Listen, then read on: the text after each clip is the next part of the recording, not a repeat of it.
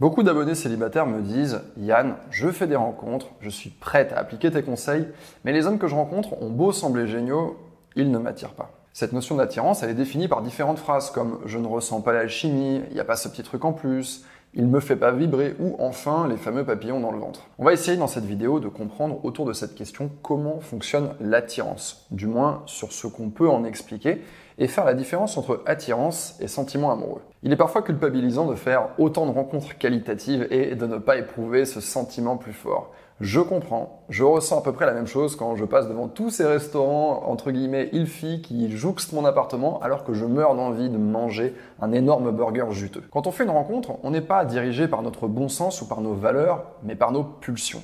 C'est l'attirance qui détermine les émotions que vous allez ressentir lors d'une rencontre.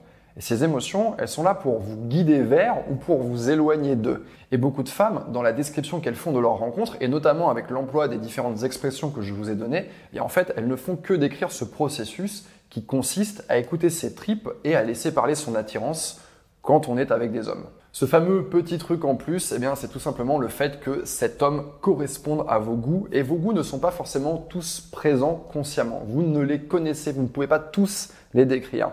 Donc, Peut-être que parfois, les hommes qui ne vous calculent pas, eh bien, ce sont précisément ceux qui vous font craquer physiquement.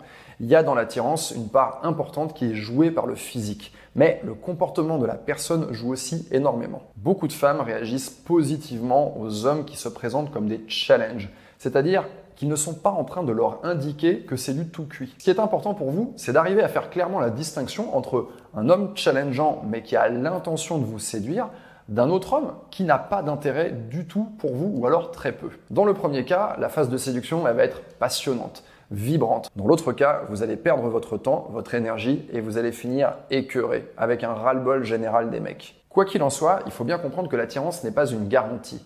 Ce n'est pas de l'intérêt ou de l'amour.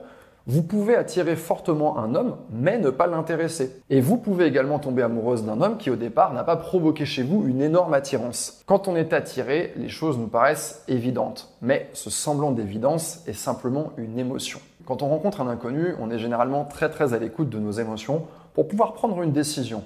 D'abord, pour ne pas avoir l'impression de perdre notre temps, mais aussi pour ne pas le faire perdre à l'autre personne. D'ailleurs, c'est une phrase qu'on retrouve très souvent dans les messages de séparation qui n'est pas toujours 100% honnête, avouons-le. Or, parfois, quand on laisse les choses se faire, quand on laisse du temps, il arrive que l'on tombe amoureux, alors qu'on n'avait pas nécessairement une énorme attirance au départ. C'est ce qui peut se passer quand on fréquente par exemple un collègue pendant des mois et que, sans s'en rendre compte, après plusieurs mois à plaisanter ensemble, à déjeuner, à bitcher sur les autres, on réalise qu'on ressent de l'amour alors que pourtant l'attirance n'était pas flagrante au début.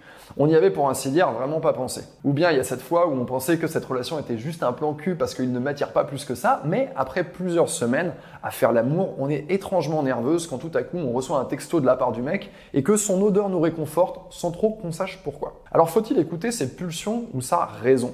Il n'y a pas dans l'histoire une des deux stratégies qui a établi sa supériorité. Aussi, moi je vous encourage à mêler astucieusement les deux selon les hasards de votre vie. Écoutez ces pulsions, mais en sachant consciemment où vous allez.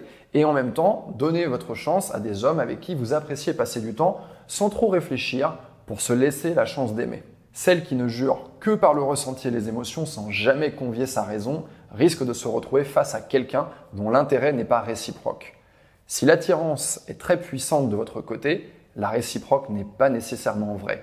Aussi, je vous invite à apprendre à lire précisément l'intérêt masculin. D'ailleurs, si vous ne faites pas partie des femmes qui ont suivi ma formation pour apprendre à lire précisément l'intérêt d'un homme, je vous invite à jeter un coup d'œil sur la page de la formation. Regardez ce que les gens qui ont suivi la formation en ont pensé. Le lien est dans la description de la vidéo. D'un autre côté, celle qui se force à aller sans aucune attirance dans une relation où le mec est simplement génial sur le papier, eh bien, elle risque au bout d'un moment de le tromper avec justement un vrai coup de cœur sensuel. Vous l'aurez compris, tout est question de nuance. Et ce n'est pas parce que votre histoire ne démarre pas par une attirance très forte une petite étincelle, un truc en plus, ou encore des papillons dans le ventre, qu'elle en sera moins belle, que vous aimerez moins ou que vous serez moins aimé. Quelques amis à qui je pense, en enregistrant cette vidéo, sont désormais des mères heureuses et follement éprises d'un mec avec lequel ils n'étaient pas trop sûrs passer les deux trois premiers rendez-vous. Et je terminerai cette vidéo avec une citation de ma grand-mère qui est une personne très pragmatique.